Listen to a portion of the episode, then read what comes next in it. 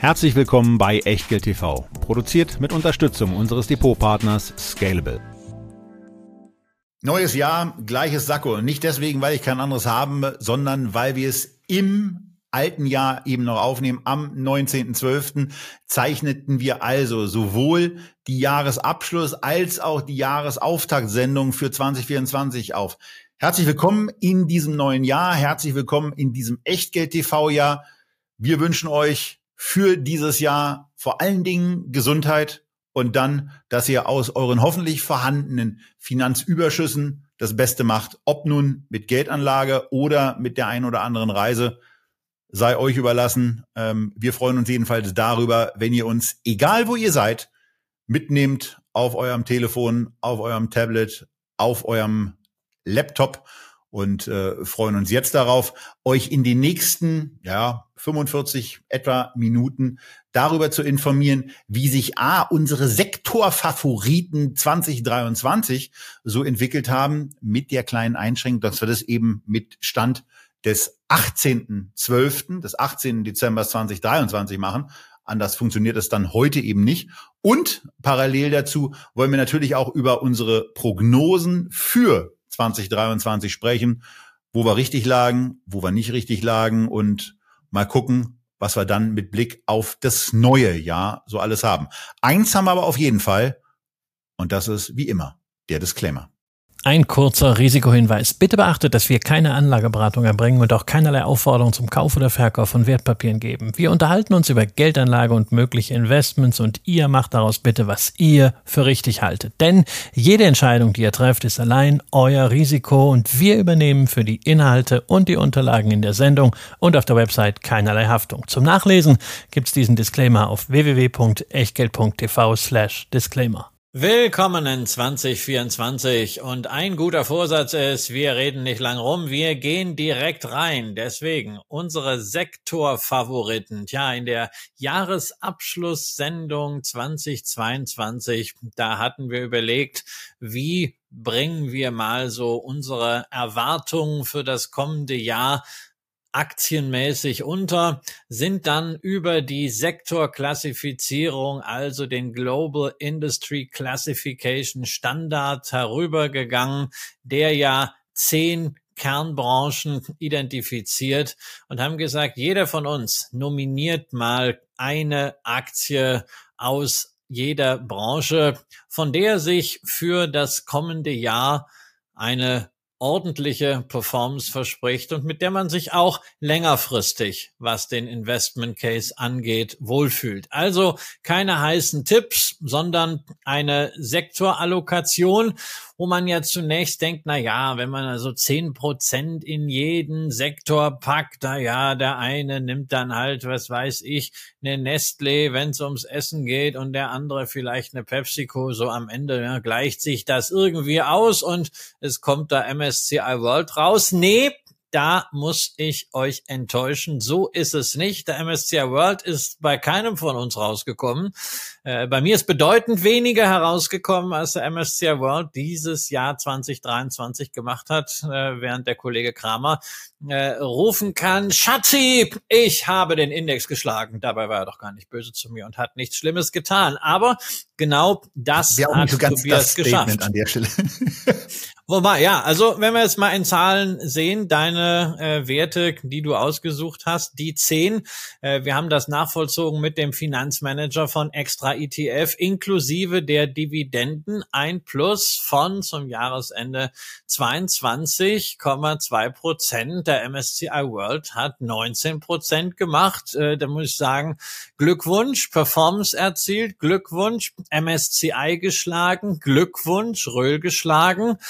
Aber wenn ich dann mal so reingucke, dann sehe ich natürlich auch, dass du meisterhaft äh, die Ineffizienzen dieser Sektorklassifizierung gespielt hast. Denn ein solcher Sektor ist zum Beispiel zyklische Konsumgüter. Naja, da denkt man klassischerweise an Autos oder an Mode, von mir ist auch an Luxuswaren, aber da steckt eben in diesem Sektor auch eine Amazon drin, weil sie eben die größten Umsätze mit dem Handel im E-Commerce macht, ja? eben nicht mit Technologie, wo der Gewinn herauskommt. Deswegen hast du eine Amazon drin und bei Medienunternehmen und Kommunikationsunternehmen hast du eben auch jetzt nicht an eine Deutsche Telekom gedacht oder äh, an eine Walt Disney, sondern gedacht, ach, ist ja nett, da steckt ja auch eine Alphabet drin.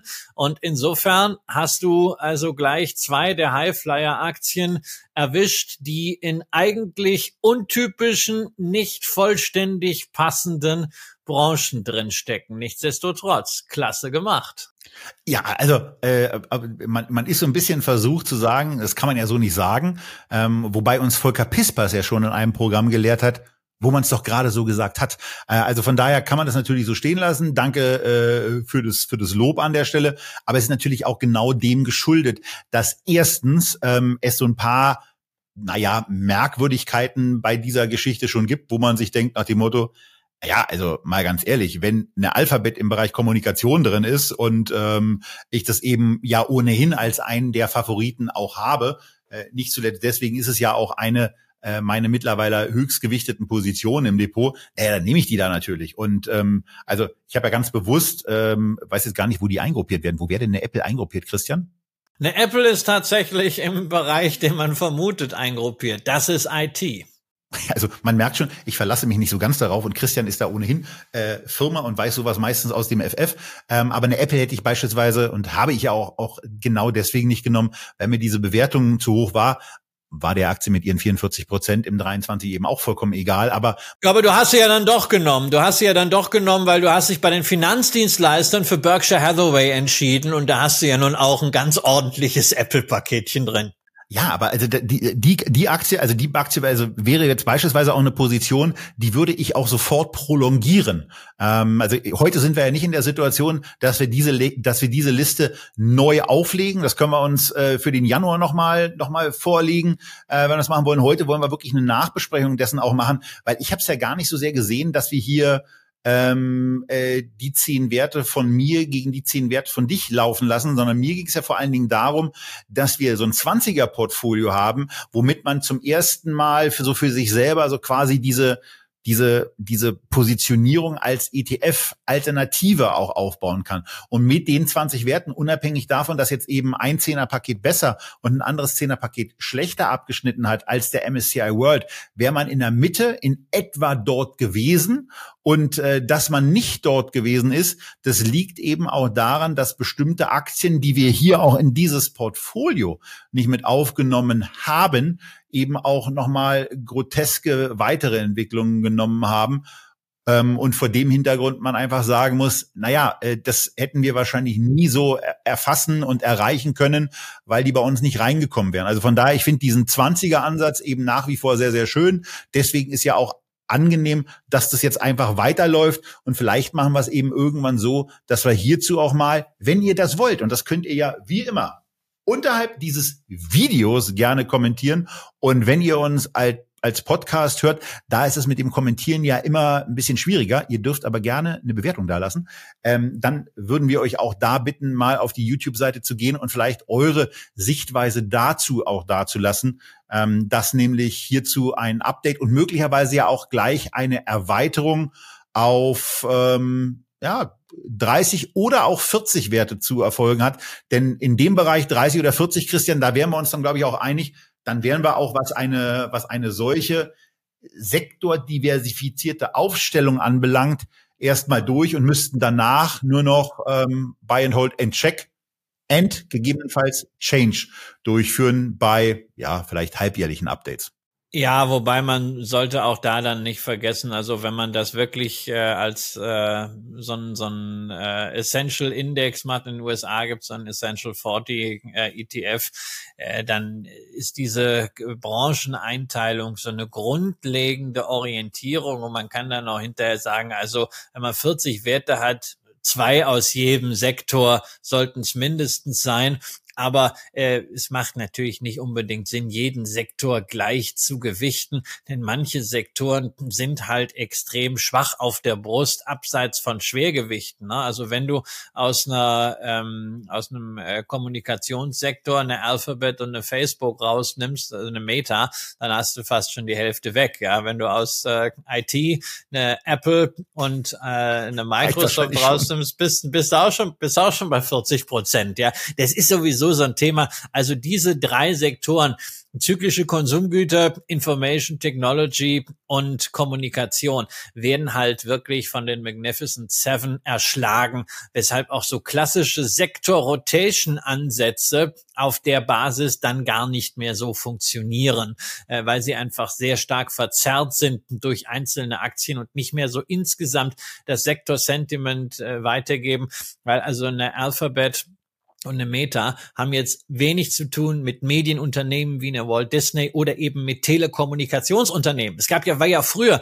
auch ein eigenständiger Index, dieser, Tele, dieser Communications Index, der hieß ja früher äh, Telecommunications Sektor und da waren halt äh, die ganzen Telekoms drin, nur die sind halt an der Börse sukzessive verzwergt, weshalb dieser Sektor keine Rolle mehr gespielt hat und dann irgendwann man im Global Industry Classification Standard hingegangen ist und gesagt hat, naja, wir füllen das jetzt mal ein bisschen auf und dann bot sich halt dieses mediennahe Geschäft äh, Internet von, von Alphabet und Meta an. Ansonsten, äh, ich meine, äh, da sollten wir auch noch drüber reden. Im äh, IT-Bereich hast du jetzt nicht nur Microsoft genommen, also nicht so den, den Klassiker, die, den ich dann äh, genommen habe, der auch bei mir, ich musste mich entscheiden zwischen Apple und Microsoft, habe Microsoft genommen, äh, war übrigens dann auch tatsächlich ja die bessere Wahl, leicht. Ähm, dann du hast dich für eine andere Aktie entschieden, Adobe, äh, die dann auch gleichzeitig dein Top-Performer ist, ganz knapp vor Amazon Amazon 72 Prozent. Wie siehst du eine Adobe jetzt? Ist das was, wo du sagst, also wenn du so eine Aufstellung mit 20 Werten nochmal machen würdest, wäre die da für dich drin oder würdest du da inzwischen sagen, oh, nee, doch eher nicht? Naja, bei, bei sowas bin ich ja, bin ich ja dann immer ähm, ein bisschen zurückhaltender. Ähm, also sie würde mir jetzt zumindest nicht als ein Titel einfallen, den ich für grotesk überbewertet halte, sondern äh, ja, vielleicht ein ganzes Stück zu teuer von meinen, von meinen Einkaufsparametern. Aber wenn ich das richtig in Erinnerung habe, war das damals ja auch ein Grund, äh, dass ich gesagt habe, die, Adobe wirkt jetzt eigentlich gerade ganz attraktiv. Sie ist zwar nicht schreiend günstig, aber sie ist halt sehr, sehr wachstumsstark und ähm, ja, also vor dem Hintergrund, ich war ja auch ganz überrascht. Also sage ich ja ganz ehrlich, die, die Adobe ist äh, spielt eben ist eben dummerweise in, in, in keinem meiner Depots äh, vorhanden, sondern die habe ich eben letztes Jahr ausgewählt. Vor daher ist es jetzt fast schon ein bisschen ärgerlich, äh, dass wir dieses dass wir dieses Depot dann in der Tat äh, nicht auch mit Echtgeld hinterlegt haben. Dann wäre ich zumindest mal äh, auch in diesem Wert mit dabei.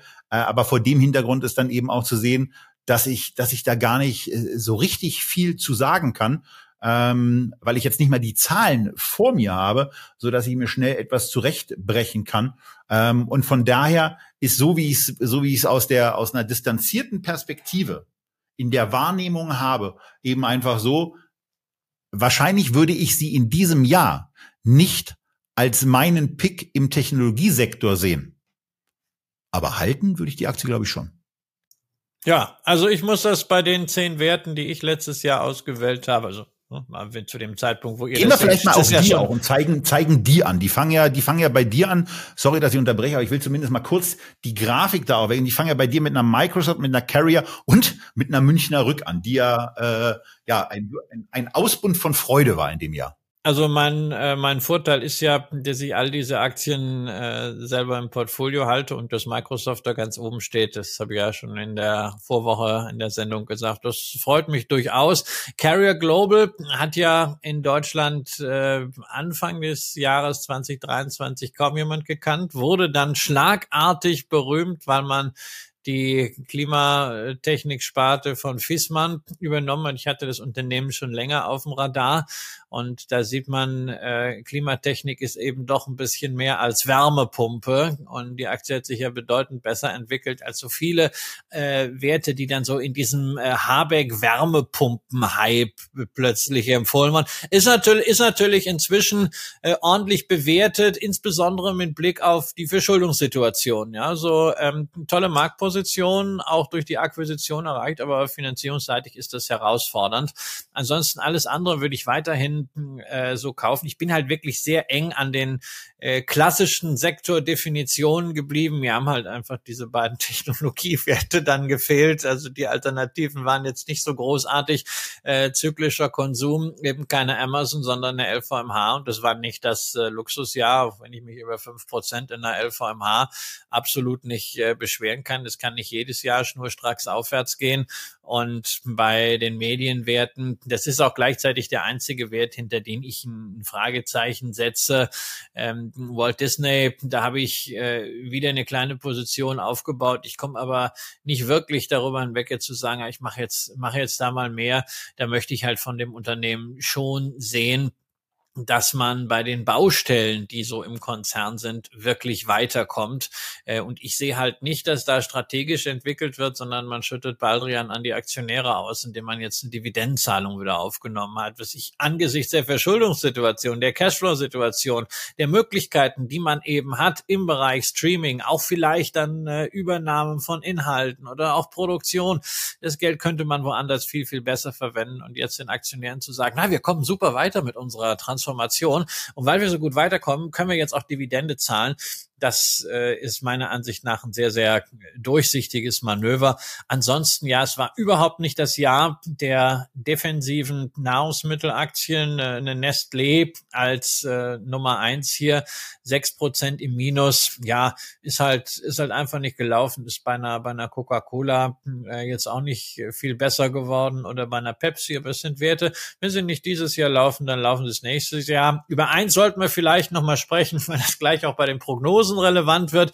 Wir beide haben im Pharma-Bereich auf dasselbe oder im Healthcare und Life Science Bereich auf dasselbe gesetzt, äh, nämlich nicht auf meine größte Pharmaposition, äh, eine Novo Nordisk, auch nicht auf den äh, Pharma-Dino wie Johnson Johnson oder eine Pfizer, das wäre jetzt auch nicht so glücklich gewesen, sondern wir beide haben gesagt, also Biotechnologie, da wird's jetzt mal Zeit, dass es kommt. Und äh, ich habe es mit einem breiten Ansatz gemacht, nämlich mit BB Biotech, eigentlich ja keine Aktie, sondern ein Closed-End Fund. Aber das ist genauso wenig gelaufen wie dein Einzelaktienthema, nämlich äh, die Biontech.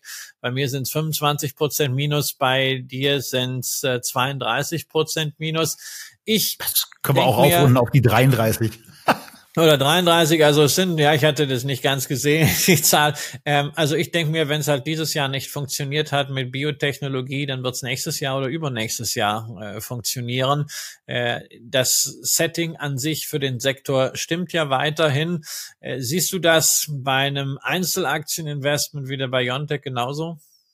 Ja, also bei einer Biontech bin ich tiefenentspannt ähm, und im Grunde genommen auch in der Situation, dass ich sage, ja, also diese diese Corona-Geschichte nimmt eben deutlich weniger Raum ein, aber auf der anderen Seite ähm, wo war das jetzt gerade? Also wir nehmen ja am 19.12. aus, deswegen gerade. Aus eurer Sicht ist es dann eben schon zwei Wochen her. Aber wo war die BioNTech oder die Pfizer ähm, auf einmal mit aufgeführt? Ähm, als als einer der Top-Picks äh, jetzt für die für die nächsten zwölf Monate war das bei Barons oder war das irgendwo? Jedenfalls bin ich da der Meinung, dass die genannt wurden und ich meine auch, dass es BioNTech war. Weißt du, also das finden, also das, also wenn du jetzt irgendwie über diese Listen der Topics gehst, ja, da findest du für jede Aktie ja, okay. irgendeine Liste, wo die draufsteht. Das sollte kein Argument sein. Also es gibt nur ganz wenige Aktien, die auf keiner Liste äh, stehen. Also beispielsweise äh, die Social Pain, äh, Chain AG von Herrn Kofler und Herrn Dümmel, die steht halt wirklich nirgendwo mehr drauf, weil die gibt's eben nicht mehr. Ja, also also bei einer BioNTech, äh, dann, dann komme ich mal auf das zurück, was was ich da eben sehe. Ähm, ich, ich glaube, dass dass bei deren bei deren Impfstoffproduktion eben zumindest so ein Basisumsatz weiterhin vorhanden sein wird, der ihnen zumindest ermöglicht, auch äh, mit Gewinnen ähm, zumindest mal ihre ihre ganzen weiteren Forschungen auch äh, zu zu finanzieren. Ähm, die Aktie ist äh, voll gepumpt mit, mit Hoffnungen ähm, auf, eine, auf eine bessere Zukunft, insbesondere in der Therapierung von Krebserkrankungen.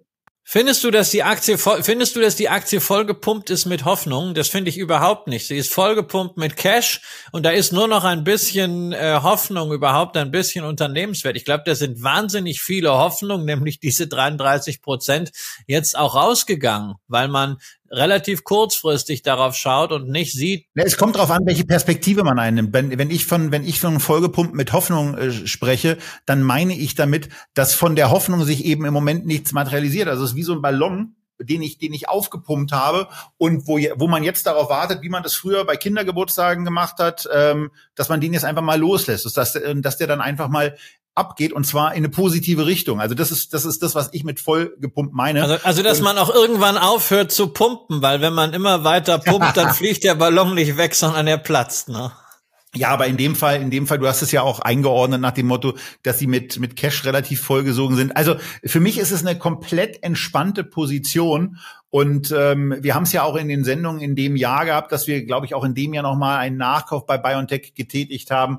Also vor dem Hintergrund bin ich da, bin ich da tiefenentspannt, wie im Grunde genommen auch bei bei allen anderen, bei allen anderen Werten, bei Total Energies muss ich dann immer noch mal ein bisschen genauer hingucken, weil ich immer spontan sage, wie kommen die denn da rein? Ähm, aber das war naja, eben, du, äh, du brauchtest halt einen Energiewert. Ja, ja. Es, war ein, es war ein Energiewert und du wolltest jetzt keine Kohleaktie nehmen und äh, hast dich dann für einen äh, günstigen europäischen Energiewert entschieden. Es war auch dieses Jahr Energie nicht das große Thema und das ist halt auch die Folge dieser, äh, dieser Sektorgewichtung. Man hätte sicherlich normalerweise auch nicht äh, ausgerechnet den fossilen Sektor gleich mit zehn Prozent hier gewichtet. Aber wie gesagt, das war ja etwas, um eine gewisse Diskussionsgrundlage zu schaffen, auch mal die Berechtigung und die Grenzen dieser Sektorthemen aufzuzeigen und nicht zuletzt auch ein bisschen überzuleiten zu den Prognosen, die wir im letzten Jahr gemacht haben. Das ist ja auch so eine gute Echtgeld-TV-Tradition in den letzten Jahren gewesen, dass wir uns immer so ein bisschen in Anlehnung an die outrageous predictions der Saxo Bank so ein paar Themen überlegt haben, wo wir wirklich mal sagen, okay, da denken wir nicht in Szenarien, da prognostizieren wir. Das hat so ein bisschen Wette. Ja, das ist irgendwo dann auch so ein bisschen Finanzpornografie. Wir haben ein paar gute Themen in der Vergangenheit dabei gehabt, beispielsweise, glaube ich, sehr, sehr frühzeitig, früher als viele andere, das Thema Inflation auf die Agenda gebracht, auch mit entsprechenden Produkten damals. Ihr erinnert euch an diesen äh, Inflation äh, Expectation ETF. Ich muss allerdings auch zugeben, also schon Ende 2022 habe ich mich mit originellen Prognosen relativ schwer getan.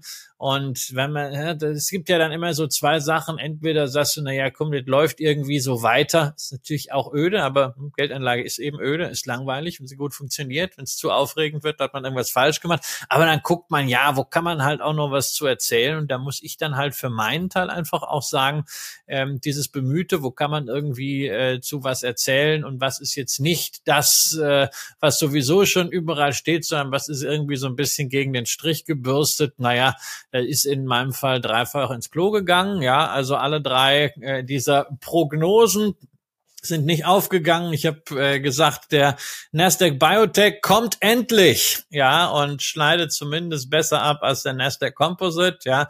Nasdaq Composite hat, glaube ich, irgendwie 35 Prozent gemacht. Der Nasdaq Biotech, das weiß ich, das habe ich mir nämlich gerade noch angeguckt, der ist in Euro plus minus null. Das war also nix. Und auch die zweite Prognose, die äh, besser als A ist besser als B war, Europäische Small Caps schneiden besser ab als der S&P 500. Auch das ist nicht und egal welche Währung man dann nimmt, es funktioniert nicht. Da haben wir eine große Sendung zugemacht, 90 Minuten über Small Caps, die ihr vorletzte Woche sehen konntet. Ja, und schon da, da war kann man auch immer noch sagen, bitte anwenden und äh, aus unserer ja. Perspektive auch wirklich für euch auf Umsetzbarkeit überprüfen. Ähm, tun wir auch. Haben wir wahrscheinlich ja, jetzt schon getan.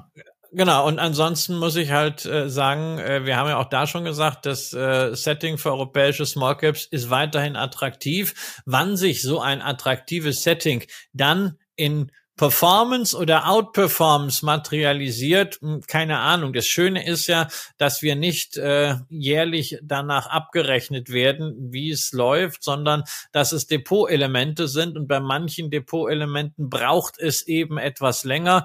Ich bin sowohl bei den Small Caps als auch bei der Biotechnologie nach wie vor der Meinung, dass es gute Depotelemente sind, dass auf Indexbasis diese Investment Cases nach wie vor intakt intakt sind, dass die Markttreiber stimmen, dass die fundamentalen Treiber vorhanden sind.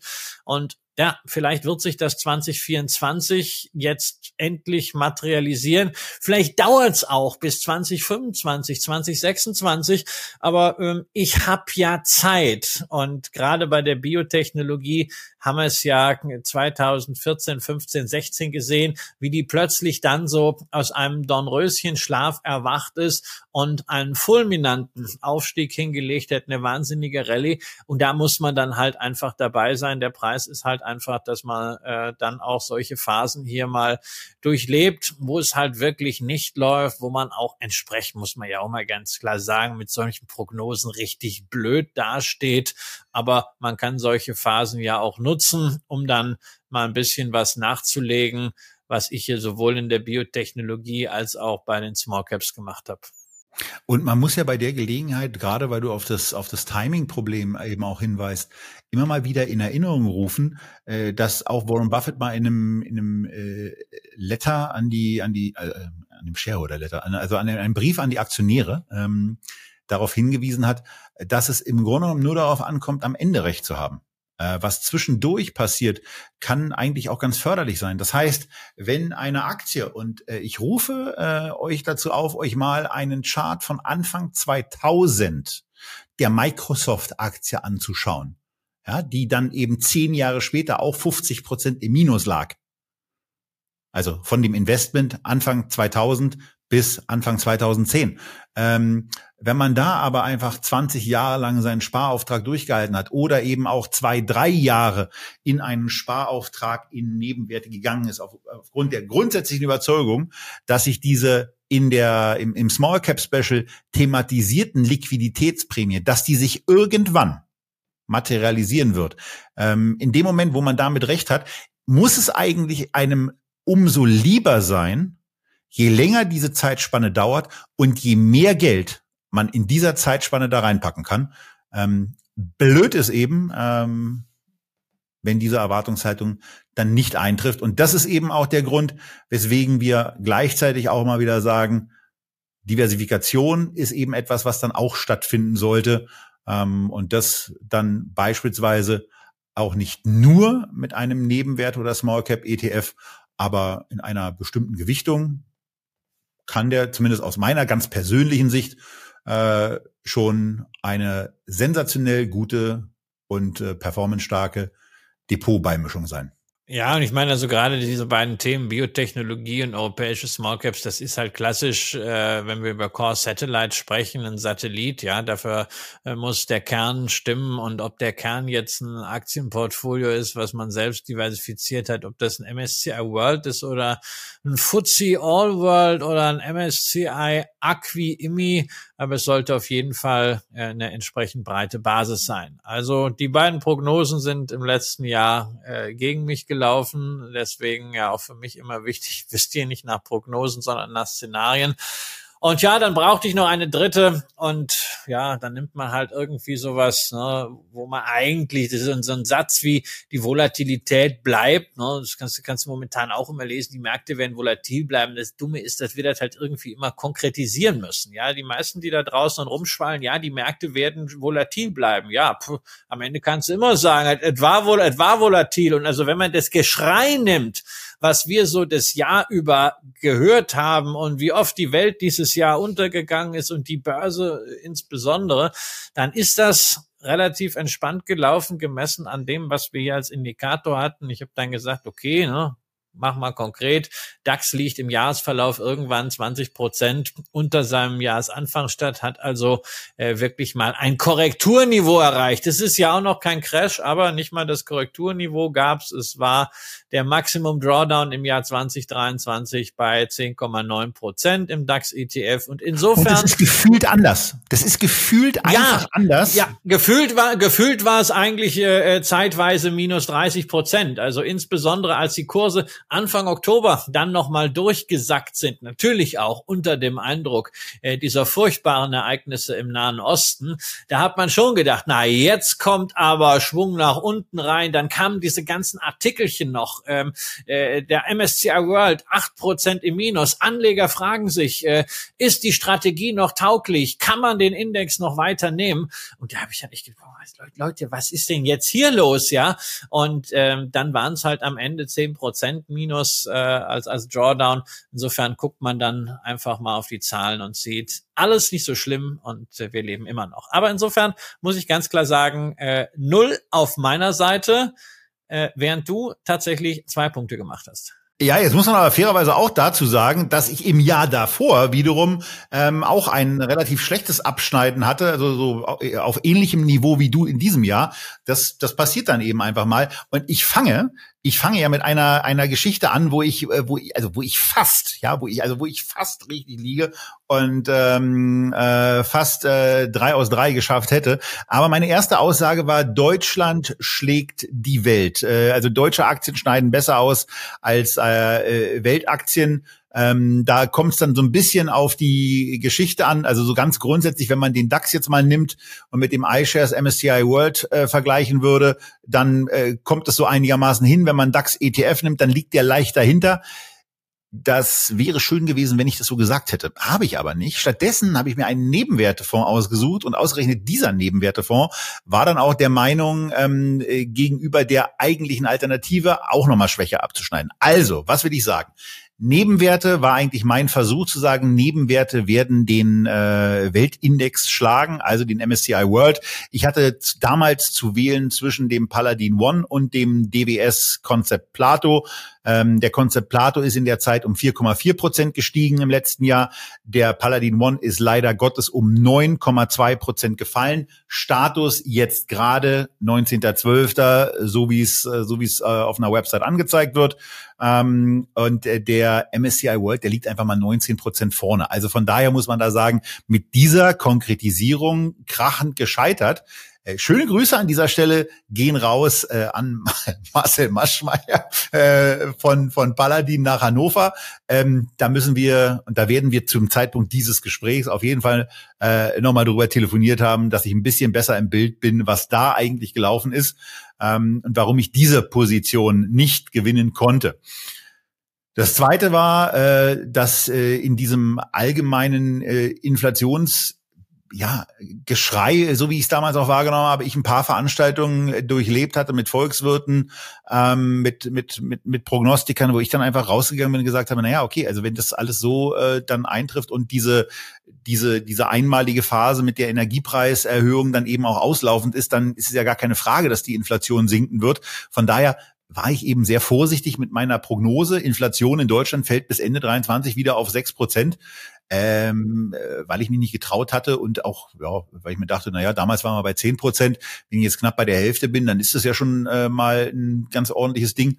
Ähm, aber die, die ist eben auch deutlich gefallen und äh, jetzt muss man mal gucken, äh, wie auf aktueller Basis sich die nächsten zwölf Monate äh, so eignen. Denn im Moment kommt ja auf der Inflationsseite schon einiges wieder neu rein. Ne? Wenn, wenn man mal bestimmte Lohnerhöhungen nimmt, die jetzt reinlaufen, damit ist keine Kritik von mir an diesen Lohnerhöhungen verbunden, aber sie haben auch Einfluss auf, eine auf ein inflationäres Umfeld und auf eine Inflationsentwicklung. Also von dem Hintergrund ähm, dieser Punkt stimmt zumindest mal. Und vielleicht, es gibt ja auch Themen, äh, die eigentlich günstig sind, äh, wo man äh, die Inflation weiter äh, zurückdrängen könnte, nämlich günstigere Energiepreise. Der äh, sinkende Ölpreis ist ja so ein Faktor, aber das ist natürlich dann mit Blick auch auf die Gesamtwirtschaft unter Umständen ein schlechter Vorlaufindikator, sprich äh, es könnte darauf hinauslaufen, dass wir dann doch eine wirtschaftliche Eintrübung haben und dann haben wir zwar die Inflation besiegt, aber äh, wenn das Wirtschaftswachstum in der Eurozone muss man ja sagen, noch weiter nachlässt, wäre das ja auch nicht gut.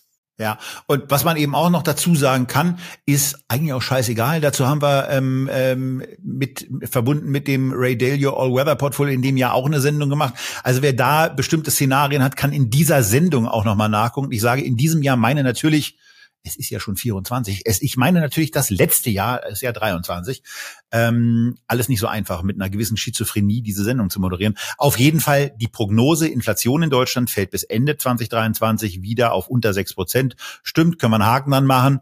Und äh, es gibt ja eine Prognose, die ich auch in die Verlängerung geschickt habe. Ja, also weil ich genau so äh, wie wie Christian seinerzeit oder wie Christian im Jahr 23 eine Prognose hatte, wo ich gesagt habe, ja okay, mag ja sein, dass es in diesem Jahr nicht funktioniert hat, aber das wird irgendwann funktionieren und ähm, das äh, wird dann eben im Zweifelsfall auch auf den entsprechenden äh, auf den entsprechend längeren Zeitraum ähm, aus meiner Sicht funktionieren. Und was eben funktioniert hat, war auf jeden Fall im Jahr 2023, dass die Amazon-Aktie besser abgeschnitten hat als die Apple-Aktie. Da steht 80 Prozent zu 44 Prozent.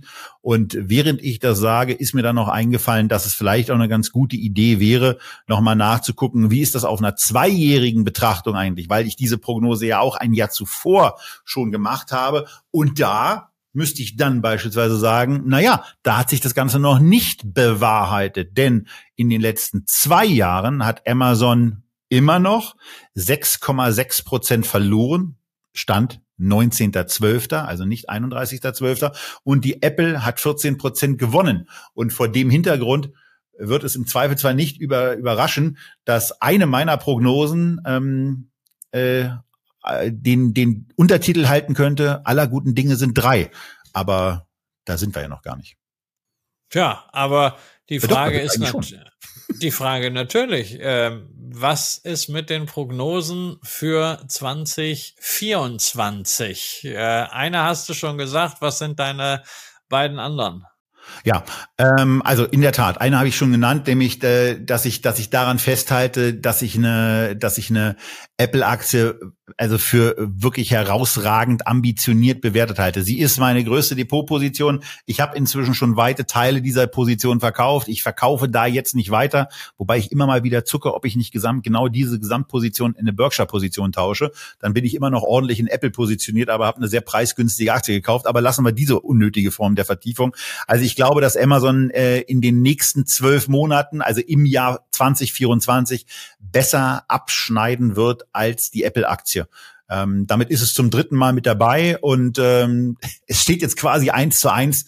Das ist, äh, wenn man so will, ist versprochen, nicht, diese Prognose kommt nicht nochmal. Es ist die, das Entscheidungsspiel, ob's, ob zumindest die äh, dann vor drei Jahren getroffene Prognose zumindest nach drei Jahren dann eingetreten ist, äh, dann wird's ja auch irgendwann langweilig. Äh, nicht so langweilig wird's bei einer, bei einer, ähm, bei einer Prognose, die im Zweifelsfall in der Tat auch länger Bestand haben würde, weil ich an dieser nichts ändere, weil ich an den lang, an die langfristige Outperformance von Small Caps glaube und ähm, auch dieser, dieser Argumentation, na ja, das ist jetzt in dieser Technologiezeit äh, Zeit alles ein bisschen anders. Nee, glaube ich eben nicht. Es kann Zeiten geben, wo diese Technologiewerte auf extreme oder, oder auf sehr, sehr hohe, auch im Vergleich KGVs getrieben werden. Ähm, aber irgendwann haben die ihr Level erreicht und irgendwann fällt da auch das Wachstum nicht mehr so aus, das sieht man ja bei Apple eigentlich sehr, sehr gut, dass es diese Kurssteigerungen rechtfertigt. Und vor dem Hintergrund sage ich, wenig überraschend nach der Sendung, die wir, die wir gemacht haben, ähm, dass, eine, dass Small Caps in den kommenden äh, und ja in den vor uns liegenden zwölf Monaten äh, Blue Chips outperformen werden. Ich glaube, Christian, das ist auch eine gemeinsame Prognose, ähm, die wir da haben. Und ähm, ja, bei der, bei der dritten, die halte ich noch einen Moment zurück und äh, würde jetzt erstmal an dich übergeben, damit du loslegen kannst äh, mit äh, deinen drei Prognosen für das Jahr 2024. Ja, ich würde einfach die Prognosen aus dem letzten Jahr nehmen und äh, da die erneut ins Rennen schicken. Ja, das ist jetzt total unkreativ und ist auch total langweilig. Aber ich meine, also ich investiere nicht nach Prognosen. Warum soll ich jetzt hier sitzen und mir besonders kreativ irgendwas einfallen lassen, wo ich dann äh, nächstes Jahr sowieso wieder da stehe und sage, hihi, das war ja eigentlich nur für diese Sendung und sowas. Ach nee, das bin ich nicht und brauche ich nicht. Ich bin nach wie vor davon überzeugt, irgendwann werden sich Small Caps äh, wegen der Liquiditätsprämie auszahlen. Wir sollten ja jetzt auch nicht immer so tun, als wenn alle Small Caps äh, so mit Technologie nichts am Hut hätten, als wenn das alles irgendwelche Old Economy Pommesbuden wären äh, mit riesigen Maschinen, sondern es sind ja auch vielfach sehr, sehr moderne Unternehmen äh, mit dabei.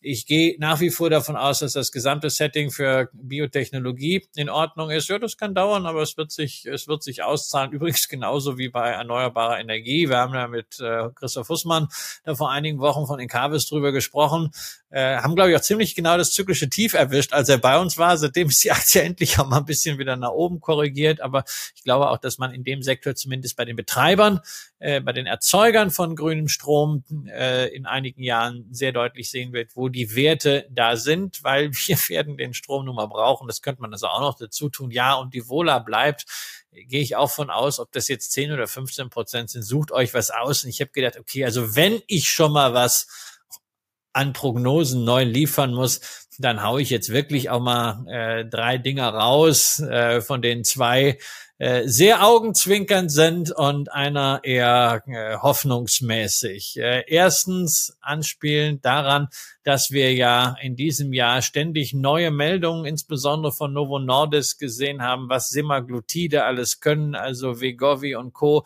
die eben nicht nur beim Abnehmen helfen, sondern die das Herzinfarktrisiko senken, das Schlaganfallrisiko senken und weiß Gott nicht was. Deswegen Prognose 1, Novo Nordisk stellt fest, Vigovi hilft auch gegen Glatze. Ja, wenn dem so ist, wird Apple als wertvollstes Unternehmen der Welt ganz schnell von den Dänen abgelöst. ja.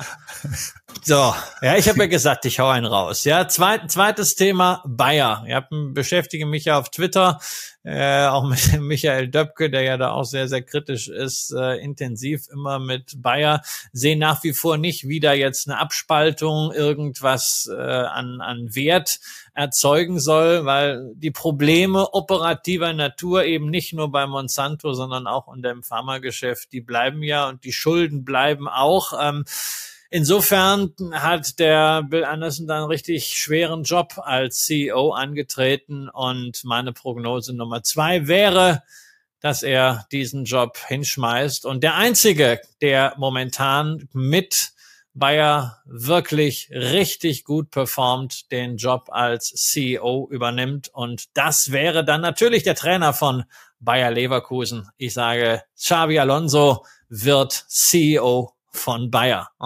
Da zwinkern wir natürlich nochmal mit dem Auge, was das wohl für den Kurs heißen würde. Immerhin, so wie Bayern 04 Leverkusen spielt, wie der Kader auftrumpft, muss man sagen, die Mannschaft ist inzwischen wesentliches Asset dieses Konzerns.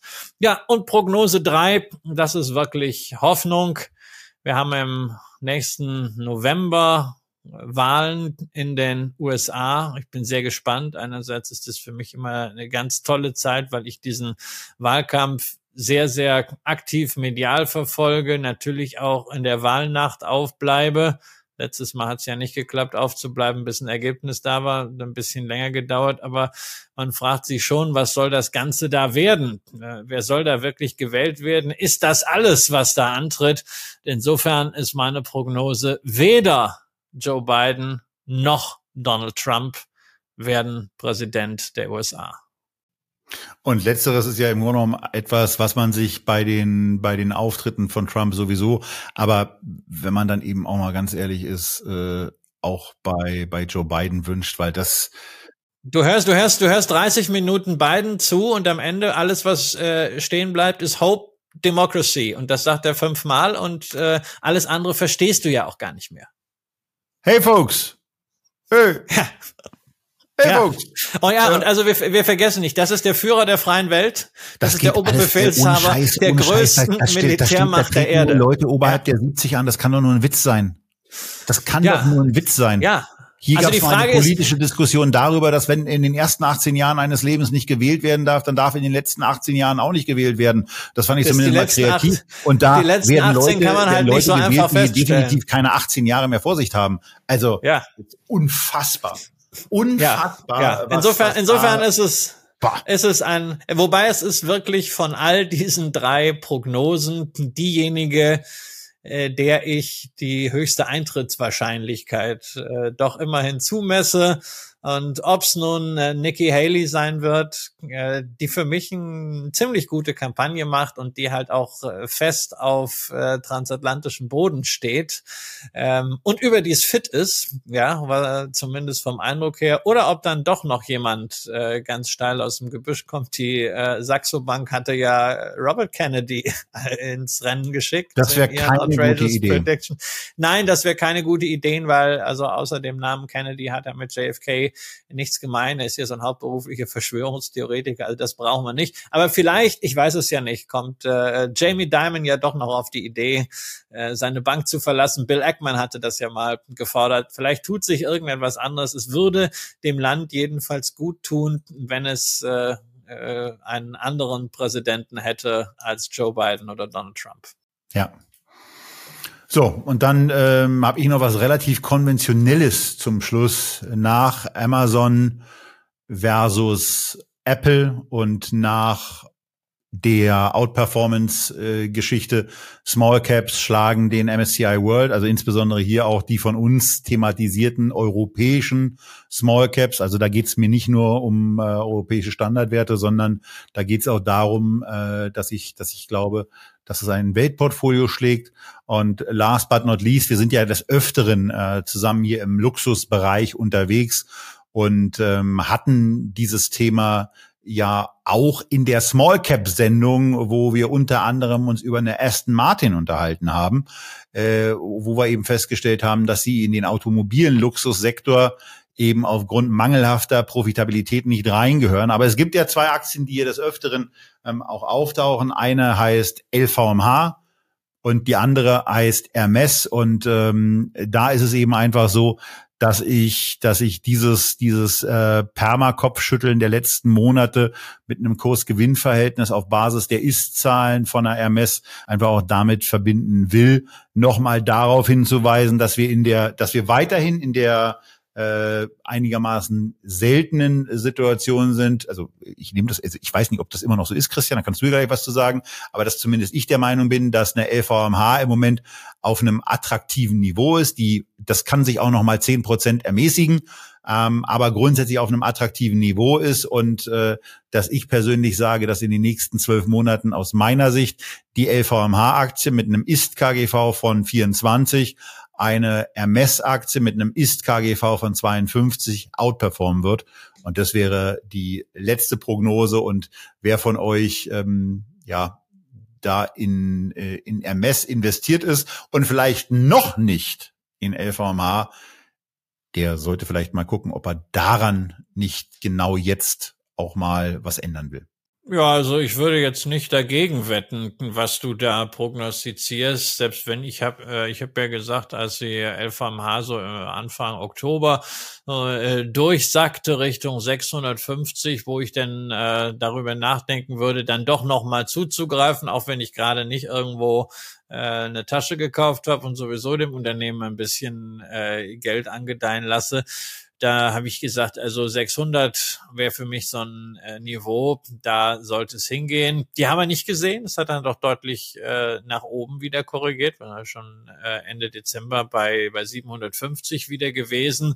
Äh, eine Ames hat ein Eigenleben und äh, die Bewertung ist wie die Bewertung einer Birkenberg und zwar einer Birkenberg, die gut erhalten äh, und nicht mehr erhältlich im Sekundärmarkt ist. Ja, also da ist sehr, sehr viel äh, eingepreist. Das muss nicht unbedingt zurückgehen, das kann aber natürlich schnell zurückgehen, wenn es da irgendwo mal Enttäuschungen gibt, gerade auch wenn das Sentiment sich gegenüber China äh, verändert. Also ich kann das nachvollziehen, würde es sicherlich auch so sehen, muss aber dazu sagen, es hat für mich auch äh, diese Einschätzung keinerlei Konsequenz, denn wenn ich meine MS-Aktien verkaufe, gibt es eigentlich nur einen Gewinner der heißt Christian Lindner, der kriegt nämlich äh, dann erstmal Steuern auf den Gewinn Und ich muss dann außerdem noch überlegen, was ich mit dem Geld mache. Außerdem äh, wir haben ja beide dieses Jahr ausreichend Steuern gezahlt und das muss ja dann auch nicht sein. Wir haben unser Schärflein äh, beigetragen zum funktionierenden Staat. Jetzt darf die Politik was dafür tun, da haben wir lang genug drüber gesprochen. Insofern, ich bleib da einfach dabei. Okay. Und damit haben wir ähm, A, den Rückblick auf die Sektorfavoriten hinter uns gebracht, dann auch nochmal auf unsere Prognosen eingegangen und äh, sind damit auch am Ende der ersten Sendung im Jahr 2024 angekommen, wo wir dank der Unterstützung unseres Partners Scalable auch in den nächsten zwölf Monaten für euch da sein werden und regelmäßig darüber sprechen, wie wir unser Geld anlegen, welche Gedanken wir damit verbinden und äh, ja, wo wir dann in bestimmten Sendungen natürlich auch Feedback wird es weiterhin geben, ähm, eure Aktien einer Prüfung unseres Vier-Augen-Prinzips unterziehen. Ihr bleibt bitte gerade zum Jahresanfang wichtig, gesund, weiter investiert, plant sauber eure Reisen für das neue Jahr, auch wichtig, und seid kommende Woche dann wieder mit dabei, wenn es dann aber wirklich richtig losgeht mit Aktien, ETFs 2024. Welche die, welches die Inhalte sein werden, haben wir heute noch keine Ahnung, aber in, das stimmt gar nicht, haben wir schon. Aber Ihr erfahrt es erst in einer Woche. So, bis dahin, alles Gute.